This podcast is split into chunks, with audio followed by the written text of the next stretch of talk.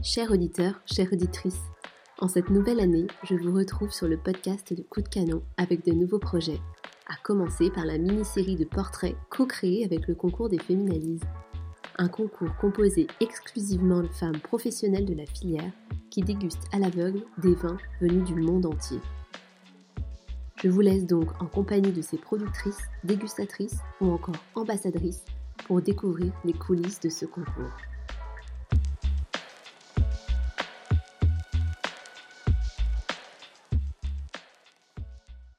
Bonjour Chloé, merci beaucoup de faire partie de ce nouvel épisode de Coup de canon.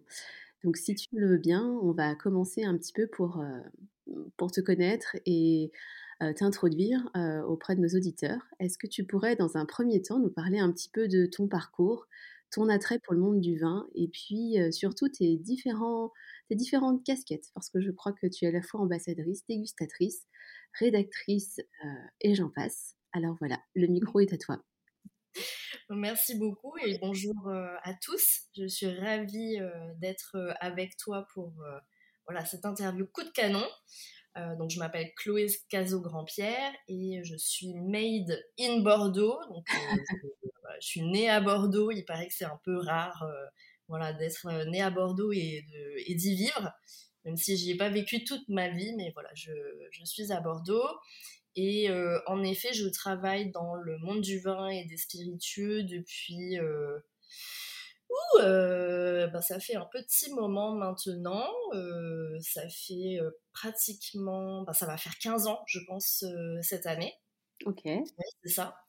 Et, et, donc, je suis sommelière, membre de l'Union de la sommellerie de France, donc l'UDSF. Mmh je suis euh, saké sommelière, qui est voilà, une de mes spécialités. Je suis euh, saké sommelière, saké éducatrice, la seule femme euh, en France. Ah oui. je suis spécialisée en fait dans les alcools nés au Japon, avec également le shochu et la wamori. Donc je peux parler de whisky, de gin, de rhum, mais c'est vrai que j'ai une, une vraie, un vrai attrait pour voilà, les, les alcools qui sont nés au Japon.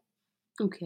Euh, ensuite, euh, je fais beaucoup de formations dans différentes écoles, puisque bon, ben, avec 15 euh, ans d'expérience, on peut commencer à partager avec des étudiants des informations qu'on a vécues sur le terrain, tout en appliquant en fait la théorie. Euh, j'ai un fort euh, bagage vin, donc euh, étant sommelière, mais j'ai fait la faculté d'œnologie aussi à Bordeaux, j'ai fait le DUAD, le French Wine Scholar, je suis diplômée du W7 niveau 4, donc le diplôme. donc voilà, j'ai, tu l'as dit, alors rédactrice, mais surtout, alors j'ai, j'ai un blog, donc en effet j'écris sur ce blog, je passe à la radio sur France Bleu euh, au moins une fois par mois pour euh, euh, voilà, parler. après, je fais mon article sur, sur mon blog. Mais je suis journaliste aussi pour un magazine international qui s'appelle Vert de vin magazine et pour lequel je déguste, je note. Je suis une critique, il paraît, comme on dit. le Robert Parker féminin. Euh, pas du tout, pas du tout. Mais voilà, je fais des, on déguste, euh, voilà. Alors en particulier euh, les rosés de Provence et les champagnes, et ensuite bien sûr les sakés et des produits japonais et d'autres d'autres régions viticoles, avec des interviews aussi plutôt gastronomiques, puisque avec le magazine, on aime bien mettre en avant des restaurants qui ont une belle cuisine, mais surtout une belle carte des vins. Ouais. Voilà, à peu près pour, euh, pour faire court. Eh ben, je, je, vois que tu as un agenda plutôt bien, bien rempli. Euh, mais alors, euh, si, je reviens un, petit peu juste sur la partie euh, saké, comment, comment est-ce que cette envie t'est venue? Est-ce qu'un jour tu t'es dit, ok, enfin je sais pas, est-ce que c'est venu d'un voyage que tu as fait dans, dans, les pays asiatiques ou voilà Mm. Euh, c'est surtout que euh, alors j'ai vécu 12 euh, ans en Polynésie française, donc à Tahiti, quand j'étais jeune. voilà, j'ai suivi mes, mes, parents qui ont tout quitté et qui se sont installés à 20 000 km de la métropole. Et Tahiti, on ne sait pas beaucoup, mais il y a à peu près 30% de la population qui est d'origine asiatique et en particulier d'origine chinoise. Alors oui, hein, la Chine et le Japon, c'est deux pays complètement différents, deux cultures différentes, mais voilà, j'avais déjà baigné, je baignais déjà dans, dans une culture asiatique forte. Hein. Là, par exemple, ça va être le Nouvel An lunaire. Bon, ben, c'est quelque chose qui est très important à Tahiti, qui est fêté par toute la population. Mmh et et ma maman, euh, en fait, euh, travaillait dans une boutique d'art japonais euh, à Tahiti, à Papeete. Ok. C'est comme ça, en fait, que j'ai découvert un petit peu le Japon. Puis ensuite, voilà, je suis la génération Club Dorothée, comme j'aime bien dire. même si j'avais pas trop le droit quand même de regarder le club Dorothée. mais bon, voilà, en rentrant du collège, du lycée, j'avais droit à passer un peu de temps devant la télévision avant de, voilà, de me remettre à travailler. Et donc, euh, je regardais les Chevaliers du Zodiaque, euh, euh, voilà, des, des, mangas, des animés. Et donc, ça m'a aussi ouvert sur une autre facette de la culture japonaise. Mmh et enfin, mes parents, pour me punir, voilà, m'envoyaient en stage linguistique en Nouvelle-Zélande c'était terrible. Hein, je, pire. Je, leur en veux énormément. Euh, parce que c'est pas très loin en fait de Tahiti, c'est que 5 heures euh, de vol. Hein, euh, c'est comme si de Bordeaux on partait en Espagne en gros pour faire un, séjour linguistique. Mmh. et, et, en fait en Nouvelle-Zélande il y a énormément de Japonais qui viennent justement pour apprendre l'anglais. Mmh je suis fait plein de copains avec qui d'ailleurs je suis avec certains toujours en contact aujourd'hui. Donc ça commence à dater hein, parce que j'avais j'avais 15-16 ans à peu près. Ah oui, voilà, j'en ai 20 ans de plus. donc, donc oui, ça commence, à, ça commence à dater. Mais tout ça, en fait, ça, c'était le, le, point de départ, on va dire, de mon amour pour le Japon. Ok. Pour mon amour de la culture japonaise, mais sous différentes facettes d'aimer euh, les Japonais, d'aimer euh, euh, l'artisanat japonais, d'aimer les mangas, d'aimer la langue aussi. Mmh et, et, puis, bon, ben voilà, j'ai jamais, par contre, j'avais vraiment l'espoir quand j'étais plus jeune d'être, enfin, de travailler en fait dans un musée en particulier. C'était mon, c'était mon rêve. Euh, je voulais en fait travailler au musée Guimet, euh, qui est le musée des arts asiatiques à Paris. Oui. Euh, bon, j'ai pas malheureusement, mais, mais voilà, j'ai pas j'ai pas poursuivi, on va dire, ce, ce rêve, mais j'avais voilà déjà un, attrait très fort pour, pour le Japon parce que je voulais voilà en avoir un lien dans mon métier et puis bon les choses ont fait que j'ai atterri dans le vin mmh et à Vinexpo, je me souviens, c'était en 2013, euh, je crois. 2012 ou 2013. Il me semble que c'était 2013. Euh, je me suis dit, bon, ben, je vais je vais participer à deux conférences sur deux alcools que j'aime pas du tout. la tequila et le saké. Ok. je me suis dit, on va pas mourir idiot, on va, voilà, on va en apprendre plus. Alors j'ai découvert plein de choses sur la tequila, le mezcal, etc très intéressant, mais bon, j'avais pas d'appétence avec euh, l'Amérique du Sud. Et par contre, le saké, euh, bah, ça a été une claque. Ça a été mmh. une claque parce que euh, j'avais voilà, cet amour du Japon et je pensais vraiment que le saké, comme beaucoup de monde, hein, je pensais vraiment que c'était un spiritueux qui titrait autour des 40-50% d'alcool, qu'on servait dans un petit verre avec une femme nue au fond, en fin de repas dans un restaurant asiatique. Donc le torboyau par excellence. Euh, là, je, me suis retrouvée avec euh, un, alcool dans mon verre qui a à peu près la même teneur euh, que le vin, qui a de la finesse, qui a de la complexité. et voilà, ça a été une claque et un, coup de cœur. Et c'est comme ça que ben, ça a vraiment démarré. la même année, j'ai trouvé une formation. Il n'y en avait qu'une en Europe à l'époque. Donc, je suis devenue saké sommelière.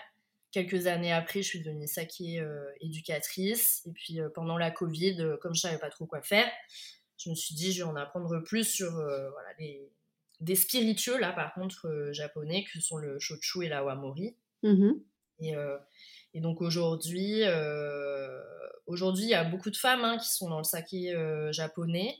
Beaucoup plus d'hommes, bien évidemment, que, que, de femmes, mais enfin bon, il y en a quand même pas mal.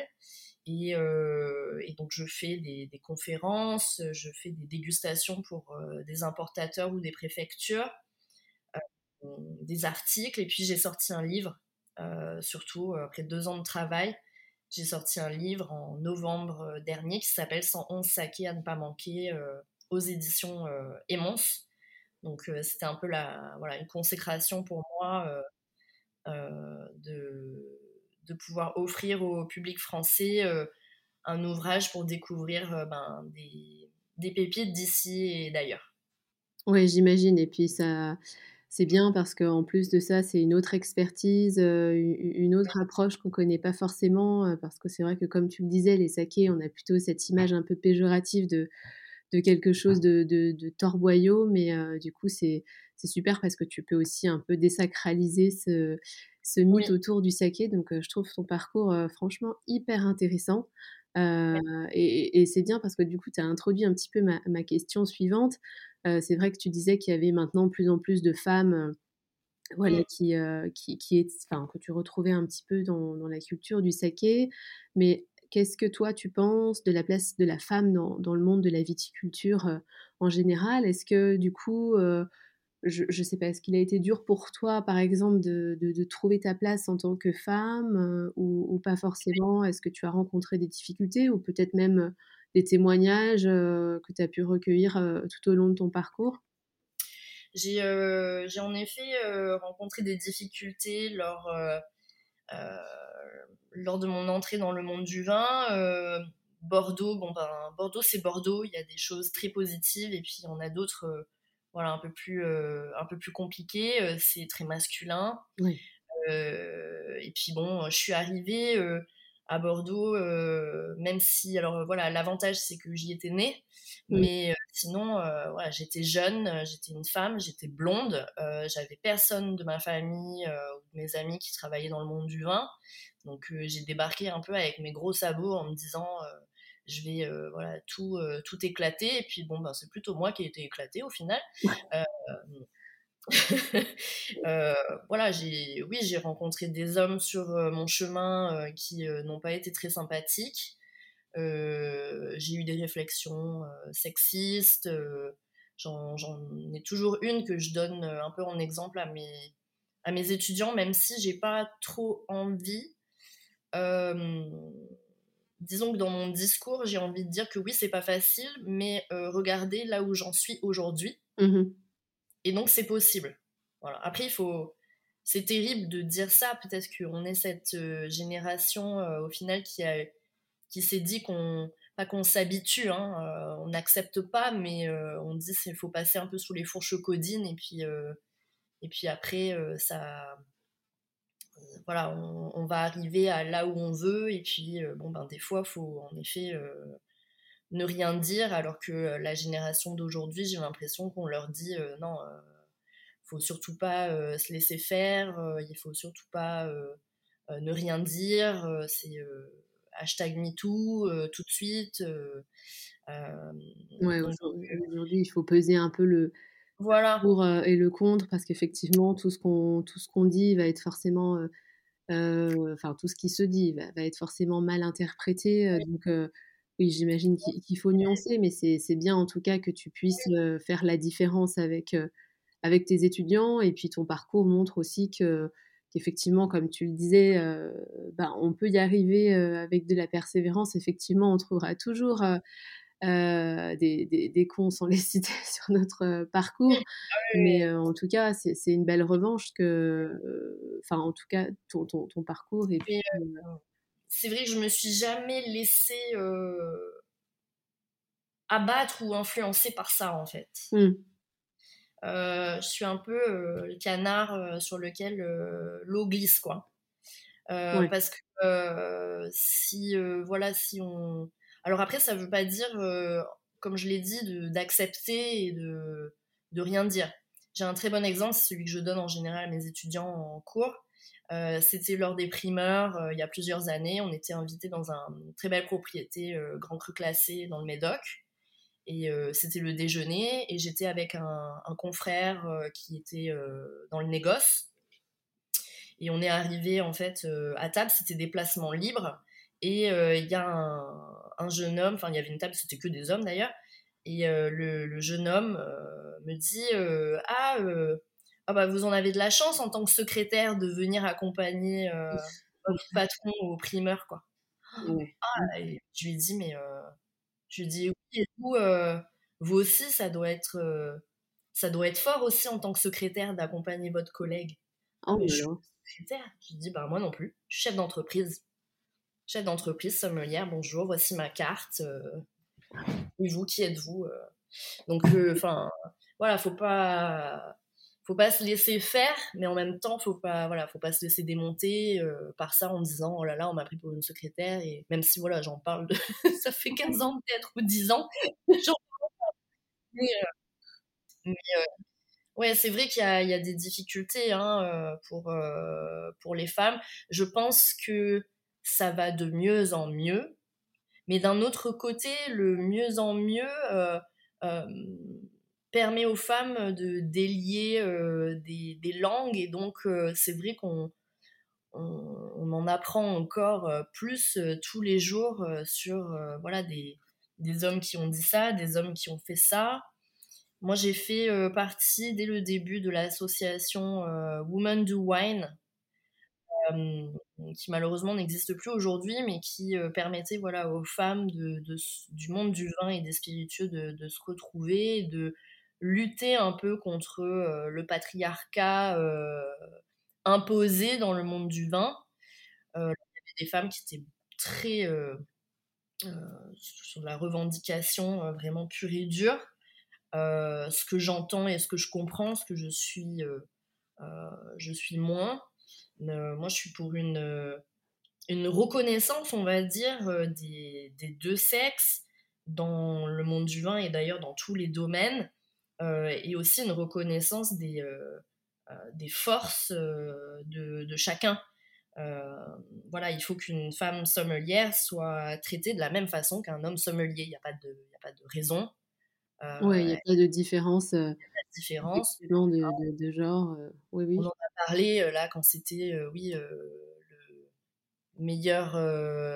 Je sais plus ce que c'était. Il y avait des, magazines très connus qui ont sorti voilà le meilleur euh, meilleur sommelier de l'année ou autre alors que c'était une femme ou euh, euh, voilà qui n'ont pas féminisé par exemple les, termes ça je trouve que c'est une aberration aujourd'hui voilà il faut vraiment que les, les, deux sexes soient mis au même au même niveau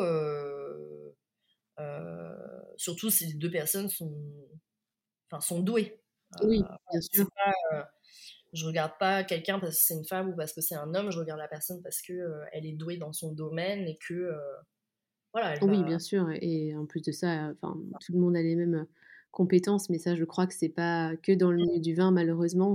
C'est c'est aussi, on le constate aussi dans tous les domaines. et la première inégalité, bah, forcément, c'est aussi le, salaire. On, le voit tout de suite. Hein. Mais bon, en tout cas, c'est bien que tu aies cette, cette façon de, penser. et puis. Pendant longtemps, hein, j'ai eu un syndrome de l'imposteur, justement, bon, qui me titille encore de temps en temps vis-à-vis de ça, parce qu'on dit tellement en effet, ah, vous êtes une femme, vous en êtes là, ah, vous demandez tant à être payé, vous demandez, ah bah dis donc, là pareil, hein, je me souviens très bien dans un grand cru classé, j'avais été reçue en entretien il y a de nombreuses années quand je cherchais, avant de créer ma, ma société, euh, euh, ah bah vous demandez ça en salaire, bah dis donc. Euh, bah oui, mais en même temps, enfin, excusez-moi, vous, vous faites une offre d'emploi, vous cherchez quelqu'un qui sort, j'ai fait une école de commerce, vous cherchez quelqu'un qui sort d'école de commerce, qui a un peu d'expérience, qui doit avoir un poste à responsabilité et vous voulez me payer au SMIC mmh Non, enfin, ou alors, quand on refuse de, prendre ce salaire-là, on, vous dit derrière, bah, c'est pas grave, il y en a 200 derrière qui vont prendre le poste. Donc voilà, aucune marge de négociation possible. Mais effectivement, on est dans une société, c'est un peu. Enfin, c'est un peu triste parce qu'effectivement, Mmh. ils recherchent des candidats, en fait, après, ça crée des problématiques et puis finalement, on les paie pas donc bon, voilà, c'est un éternel combat, Alors moi, il y a un autre, un autre sujet qui me tient beaucoup à cœur et c'est ce que j'essaye, voilà, avec, mes étudiantes et même mes étudiants, hein, de de montrer et j'en, parlais, très récemment, enfin, j'ai envoyé un message à Paz Levinson, qui est, meilleure sommelière des Amériques, qui est, la chef sommelière, d'Anne-Sophie Pic, que je connais, voilà, un petit peu. Hem et en fait, elle, elle avait posté sur, sur Instagram, des photos d'elle et elle était, ça m'avait beaucoup touchée parce qu'elle est partie, en fait, en Chine, pour faire, des rencontres au niveau du thé. Parce qu'en ce moment, voilà, elle, oui, beaucoup de recherches au niveau du thé pour, les restaurants, heu, d'Anne-Sophie Pic et elle était partie avec son fils. Et je lui ai envoyé un message et je lui ai dit: «C'est quand même génial que tu postes, ça parce que euh, c'est grâce à des femmes comme toi qui postent ça que moi j'ai pris aussi la décision de fonder une famille euh, et de me dire que c'était possible d'avoir un poste à responsabilité dans le vin mmh et en même temps de euh, d'avoir un enfant. Parce que euh, moi, on m'a fait beaucoup de, de- de remarques euh, sur le fait que j'étais en âge d'avoir un enfant. On m'a dit, euh, il faudrait que tu accouches à telle période de l'année, alors pas durant les vendanges, pas durant les primeurs, euh, parce que tu comprends, euh, si t'es pas là durant cette période, gna gna gna. euh. Euh, Il y a une autre, une autre femme qui, euh, qui m'a beaucoup marquée, euh, c'est Caroline Descoster euh, du Château Fleur Cardinal à Saint-Émilion, qui a un grand cru classé. Et on a fait en fait la fac de nos euh, ensemble, le DUAD, et je me souviens à Vinexpo euh, de la- l'avoir vue dans les couloirs euh, du, salon euh, dans une robe rouge, longue, magnifique, moulante, et elle était enceinte, je sais pas, de 6 mois ou 7 mois, et de me dire, ok, quoi, cette femme et tout, elle est, elle est enceinte, et puis elle se balade dans les couloirs d'un salon et tout sur le vin, et elle fait euh, la fac de No et, euh, et euh, je me dis waouh quoi. Donc je dis à mes étudiantes que c'est possible d'avoir une vie de famille aussi, euh, de pas se laisser démonter voilà par des hommes sur sur cet aspect-là de ben, d'une vie privée au final. Parce que c'est vrai qu'on on reçoit beaucoup de, reproches, euh, voilà, sur, euh, on entend beaucoup hein, euh, parler des femmes qui décident de fonder une famille et qui, ben, à ce moment-là, sont renvoyées ou c'est la catastrophe pour le chef d'entreprise, donc elles se font insulter, elles se font, enfin, ou alors quand elles reviennent de congé maternité, elles ont plus le poste que qu'elles avaient. Je trouve qu'on en parle moins de, de ça, mais moi, ça a toujours été euh, voilà, un, un sujet euh, très important euh, de trouver un équilibre en fait entre sa vie privée et euh, sa vie professionnelle. Surtout en plus quand on travaille dans le vin, qui est donc, c'est vrai, un, un métier qui n'est pas en accord avec la grossesse. Oui, complètement. Bah, ça, je partage tout à fait, ton opinion. Bah, trouver son équilibre vie pro, vie perso, c'est c'est jamais évident, mais bon, en tout cas, j'ai l'impression que que toi, ça marche, plutôt bien. je sais pas si ça marche, mais en tout cas, c'est pas facile. Mais voilà, c'est vrai, c'est ce que je dis à mes étudiantes et à mes étudiants. Je leur dis, vous voyez, vous pouvez être chef d'entreprise, euh, donner des cours, euh, faire ci, faire ça, et puis euh, faire un enfant et que tout se passe à peu près bien. Ouais. Euh, parce que c'est vrai, j'ai l'impression, à chaque fois, j'ai beaucoup de d'étudiantes et tout qui me qui m'interpellent en fait sur ça quoi qui me disent ah en plus vous avez un enfant Ouais. euh, mais comment vous faites euh, Oh là là, on pourrait pas y arriver. euh. Ah bah si, si, si. Tu verras, quand ça t'arrivera, tu pourras. Voilà. Donc, euh, mais je trouve que ça, ça fait partie, voilà, du de la place justement de la femme euh, dans dans le vin et même dans, dans le saké, hein, enfin dans tous les Mmh. alcools. Euh, voilà, il y a un peu une chape euh, de plomb aussi au niveau de la de la maternité. hein. Maintenant, si on revient, un petit peu sur, la partie du concours et notamment ton rôle d'ambassadrice. Est-ce que tu Mmh. pourrais justement nous expliquer quelles sont les missions d'une ambassadrice pour, pour le concours des féminalistes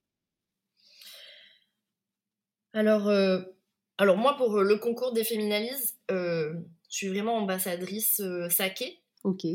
depuis voilà, plusieurs, plusieurs années. D'ailleurs, la première fois que j'ai fait le concours des féminalistes, c'était en 2013, il me semble. Et puis ensuite, il n'y avait pas de saké à l'époque. Et pourtant, ils avaient fait venir, je crois que c'était la, la, préfecture de Hiroshima qui était venue présenter, je me souviens, des, des sakés.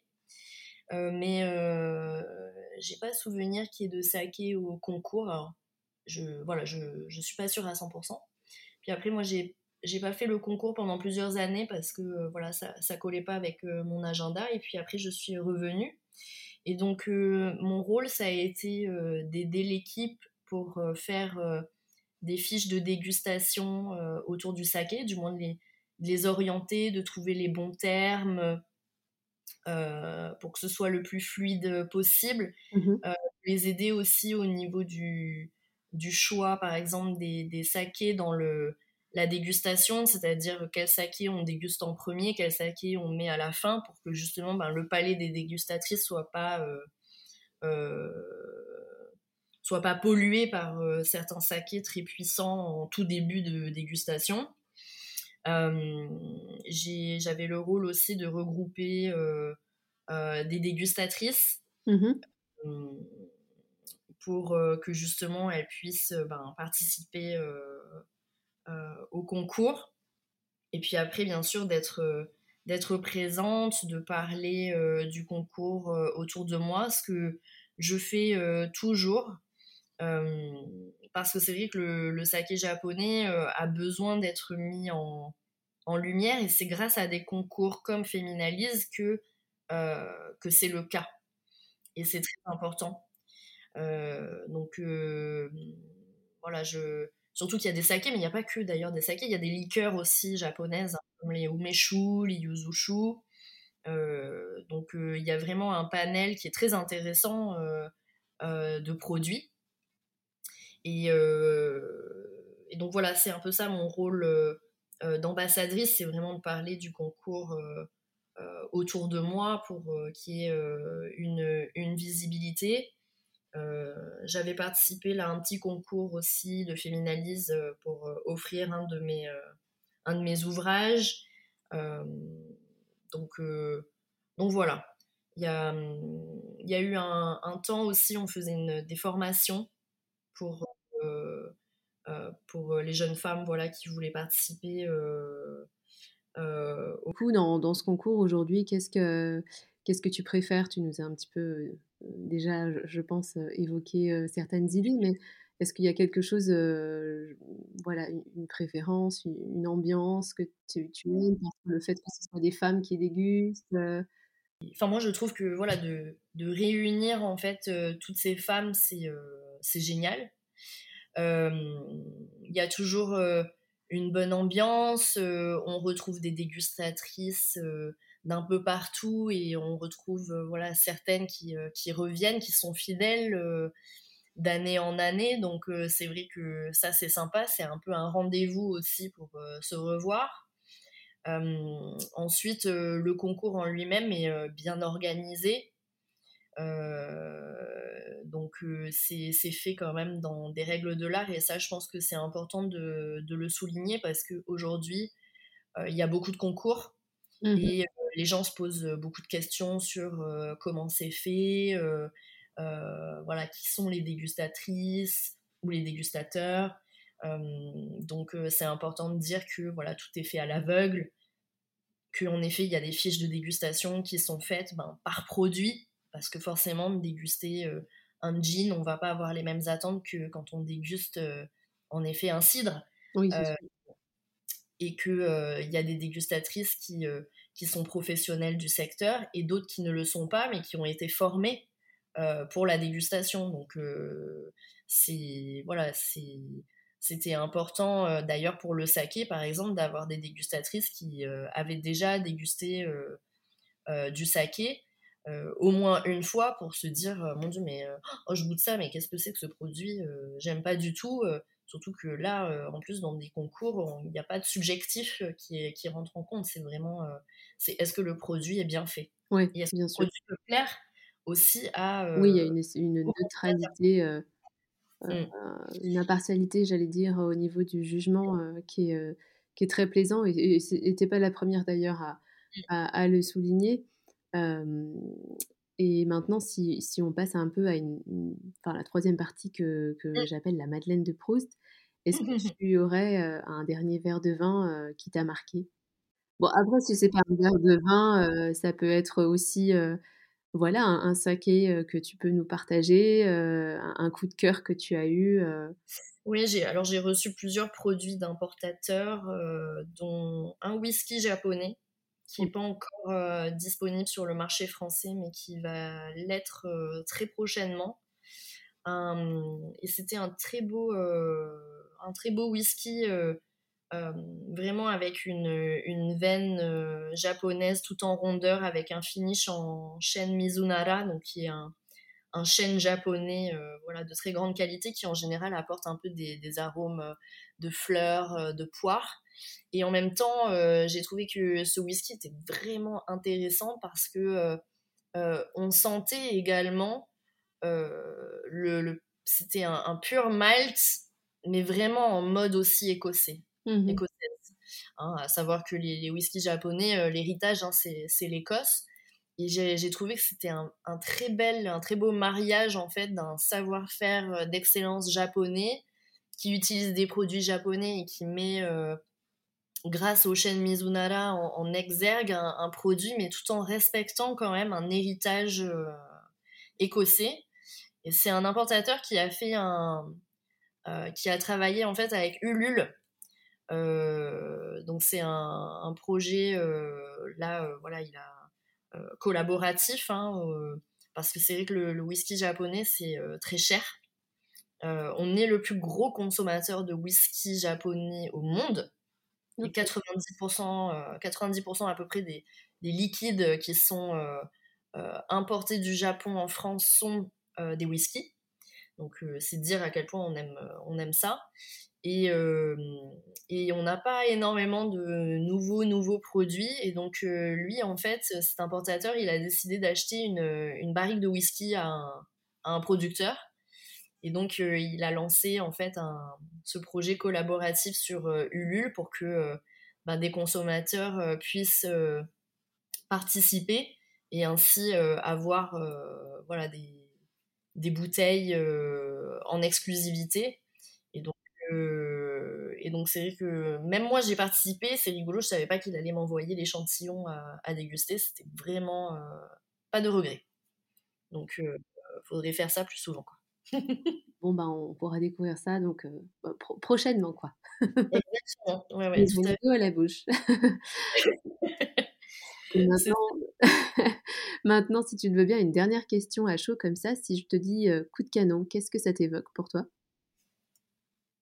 Ah, c'est l'explosion, le coup de départ. Il y a un côté un peu guerrier et en même temps euh, coup de canon, ça peut être dans le spectacle, ça peut être dans le sport. Euh, euh, moi, j'aime bien. Ça fait dynamique, en fait. Et ça fait pim, pam, poum Ok. bah écoute, ce sera le mot de la fin. Ça me plaît bien, en tout cas. Bah merci, merci beaucoup.